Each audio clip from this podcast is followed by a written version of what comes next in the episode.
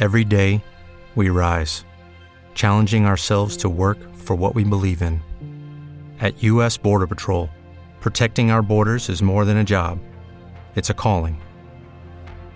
Agents answer the call, working together to keep our country and communities safe. If you are ready for a new mission, join U.S. Border Patrol and go beyond. Learn more at cbp.gov/careers. Llevo años trabajando por mi libertad financiera y llegué a la conclusión que la mejor forma de alcanzarla es ayudando a que otros también lo puedan lograr. Los negocios y las inversiones financieras son la clave para que tú y yo podamos vivir la vida bajo nuestras reglas. ¿Me acompañas en este camino? Bienvenidos, bienvenidos a la tercera parte de esta investigación a esta búsqueda de opiniones de diferentes personas de diferentes edades que he estado haciendo en los últimos episodios. Esta vez es la plática o las pláticas que tuve eh, con las personas de 40, entre 40 y 49 años de edad. La verdad es que aquí ya se empiezan a notar cosas muy diferentes. Ah, digo, naturalmente con los de 20 hay una gran, gran diferencia. Y bueno, con los de 30, pues ahí más o menos, pero bueno, ahorita lo vamos a, platicar. En esta ocasión, pues hablé con estas personas en los cuarenta y tantos. Eh, te quiero comentar que mm, fueron ligeramente más hombres que mujeres. El, bueno, el 68% fueron, fueron hombres. Bueno, tuve la oportunidad de hablar más, más con ellos que con las mujeres. Eh, básicamente todos con licenciatura o maestría. Sí, estoy hablando del 98%. Y bueno, eh, las preguntas similares, aunque le agregué por ahí un par a, estas personas de, 40, porque pues tienen un poco más de experiencia que los que ahorita estamos más jóvenes, más verdes.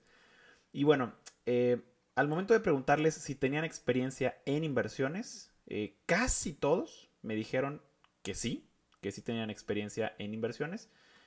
por ahí hubo pues dos que, que me dijeron que no, aunque no, estoy, muy seguro, ¿eh? pero bueno, los que me dijeron que sí me decían que habían invertido en bolsa, en negocios, CETES, en bancos, en eh, oro, plata, en casas de bolsa, más negocios, locales comerciales, el tema inmobiliario este, fue, fue muy repetido.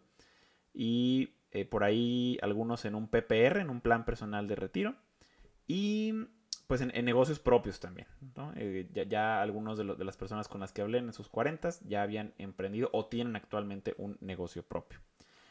Eh, cuando les preguntaba qué era para ellos la libertad financiera, pues bueno, ya, ya lo habían escuchado muchas veces.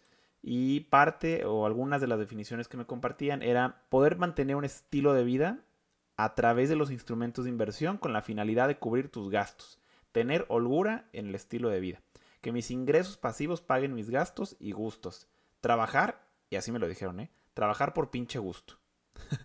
los ingresos que te generan los ahorros te permiten dejar de trabajar. Eh, ¿Qué otra? Tener una cantidad de dinero que me permita hacer lo que yo quiera cuando yo quiera. Son algunas de las definiciones que me daban eh, los de 40 respecto a qué es libertad financiera para ellos. Y bueno, básicamente todos coinciden en lo mismo, ¿no? Que que tengas la opción de dejar de trabajar. Que bueno, esto creo que es, es algo ya cada vez más conocido. Respecto a la pregunta de cuándo consideran que podrían alcanzar la libertad financiera, bueno, aquí es donde ya empezamos a ver una gran diferencia respecto a, los, a los, más jóvenes, ¿no? Aquí, por ejemplo, eh, me decían a los 51 años, eh, una persona me dijo, ya no es claro el panorama, o sea, ahorita ya no, ya no lo tiene tan claro como hace algunos años. Eh, porque cambiaron sus condiciones, porque llegaron los hijos, por otras cosas, ¿no? Eh, también me decían 55 años, por ahí 50 años. Entonces, naturalmente, pues la, edad va subiendo, pero, pero, eh, sí, alrededor del 75-80% de, de, las personas de 40 me, me, daban un panorama de que dentro de 10 años, o sea que en sus 50 podían alcanzar la libertad financiera. Y si han escuchado ya los episodios anteriores, se podrán dar cuenta que eh, pues simplemente le vamos subiendo, ¿no? Los de 20 decían que los de 30, que, en, los 30. Los de 30 decían que los de, a los 40 lo podían alcanzar. Y los de 40 me están diciendo que en los 50 lo van, van a alcanzar la libertad financiera. Entonces, ¿qué está pasando? O sea, seguimos eh, con el mismo patrón, seguimos hablando prácticamente de lo mismo que, ah, no, pues en 10 años, en 10 años y en 10 años. Y voy a ver si cuando hable con los de 50 me van a decir que a los 60, ¿no? Entonces, bueno, pues vamos a ver aquí qué es lo que está pasando, pero a mí lo que me queda claro es que no tenemos un plan. Es lo que yo estoy viendo hasta ahorita con estas tres eh, etapas que hemos tenido de esta, esta, investigación. Ahora, cuando les preguntaba qué era, eh, cómo, cómo definían corto, mediano y largo plazo, bueno, aquí yo me sentí un poquito más satisfecho que con generaciones anteriores. Eh, por ahí me decían que corto plazo era un año, dos años, un año. Eh, hubo dos personas que me dijeron que un mes. Y la verdad es que, bueno, yo no lo entiendo, pero bueno, no, yo no, no, les objeto nada cuando, cuando estoy en, estas entrevistas. El mediano plazo me decían que cinco años, cinco años, seis meses, un año. Pero bueno, eh, me queda claro que eh, por ahí, aún, aún con más años de experiencia, pues seguimos un poquito perdidos. Pero bueno, es una cuestión de percepción, ¿eh? Y esto yo estoy hablando pues desde, desde lo mío, de mi experiencia. Y de largo plazo me decían 10 años, arriba de 10 años, 5 años, 4 años. Bueno, aquí ya no estuvo tan mal. por lo menos sí vislumbran un panorama de un poquito mayor plazo, ¿no? Bueno, una, una pregunta que les agregué a los de 40 es, qué porcentaje de los ingresos de, que gana una persona ellos consideran que debería destinarse al ahorro y la inversión. Y pues bueno, el promedio básicamente terminó siendo 20%, porque por aquí algunas respuestas fueron 25, 30, de 20 a 30, 10, 15%, 20%. Entonces, bueno, mi conclusión fue que alrededor del 20% es la recomendación. Aunque algunos les preguntaba, si realmente lo hacían y pues la mayoría me decían que pues a veces no se podía. Entonces sí, mucha recomendación, pero pues tal vez no lo ponemos en práctica, ¿no? Bueno, la siguiente pregunta era eh, si, eh, cuáles eran sus, eh, sus principales objetivos en los próximos 10 años y bueno, misma pregunta que le hice a las otras generaciones. Las respuestas un poquito diferentes, aquí sí vi diferencias. Por ejemplo, hubo quien respondió que pagar la educación de su hijo, aunque eso también pasó con los de 30. Eh, una persona me respondió no morir de COVID. Qué bueno que ese sea un, objetivo, ¿no? Digo, ojalá que sea no morir de nada.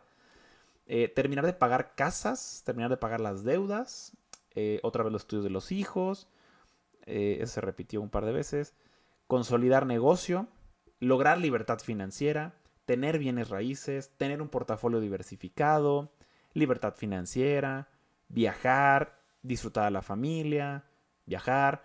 Eh, bien, entonces eh, por aquí ya, se veían otro tipo de, objetivos, ¿no? Eh, recordemos que con los de 20 o 30 pues era, era un tema más de, tal vez más de, como de, trabajo o de, o de, tener una familia o de tener un carro, de tener una casa. Aquí ya veo como objetivos un poquito más ambiciosos, ¿no? Y ya más aterrizados. Eh, después, por ahí algunas personas eh, les preguntaba que eh, esta no se la puede hacer a todos, pero bueno, sí a, una parte. que cuál era la mejor inversión que ellos consideraban.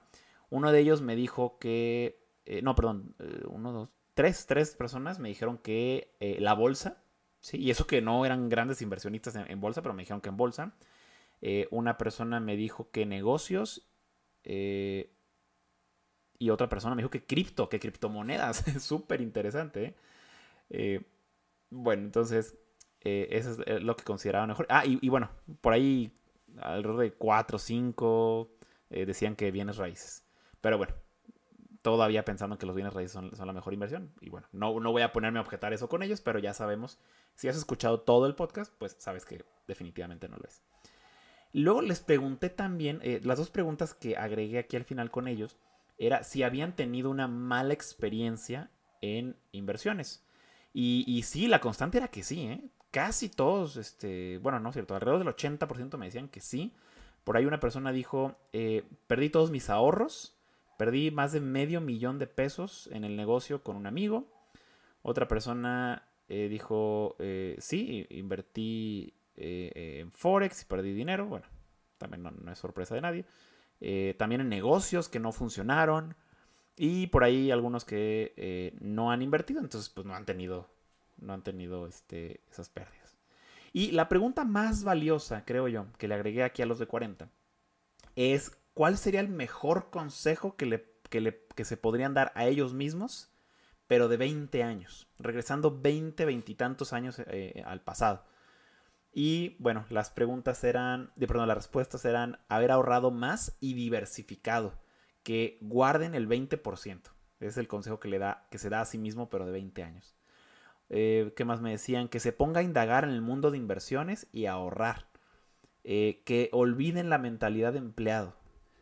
Eh, ahorra e invierte. otras respuestas, trabaja durante la universidad. gran consejo, totalmente. Otro, no esperes a que tus papás te resuelven todo. Sí, definitivamente, ¿no? Em, ¿Qué más? ¿Qué más? Por acá me platicaban experiencias de acciones de Telmex, ¿no? Digo, por ahí a algunos les, sonará esto de que cuando, cuando te vendían una línea telefónica de esta empresa, te daban también una acción de Telmex.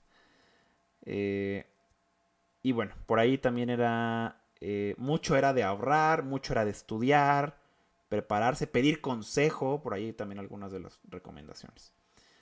Entonces, bueno, eh, pues así es como me fue con los de 40. A los de 40 definitivamente los vi más aterrizados, con algunos miedos, pero también muy abiertos a, probar negocios, acciones, cripto, incluso por ahí un, par de personas. Entonces, bueno, la verdad es que me da mucho gusto haber hablado con los de 40, por, porque ya empiezo a dimensionar las diferencias conforme vamos cambiando de, una generación a otra, ¿no? o de una década a otra. Así que ahora siguen los de 50. Voy por ustedes. Vamos a ver qué opinan ustedes eh, respecto a estos temas de libertad financiera, de finanzas y demás. Así que gracias por haber escuchado este episodio y nos escuchamos en el siguiente. Gracias por estos minutos de tu tiempo. Ahora te toca implementar lo que acabas de escuchar, porque sin acción no hay libertad. Recuerda seguirme en Instagram como Humberto Ramonet y te invito a que sigamos juntos en este camino de libertad financiera.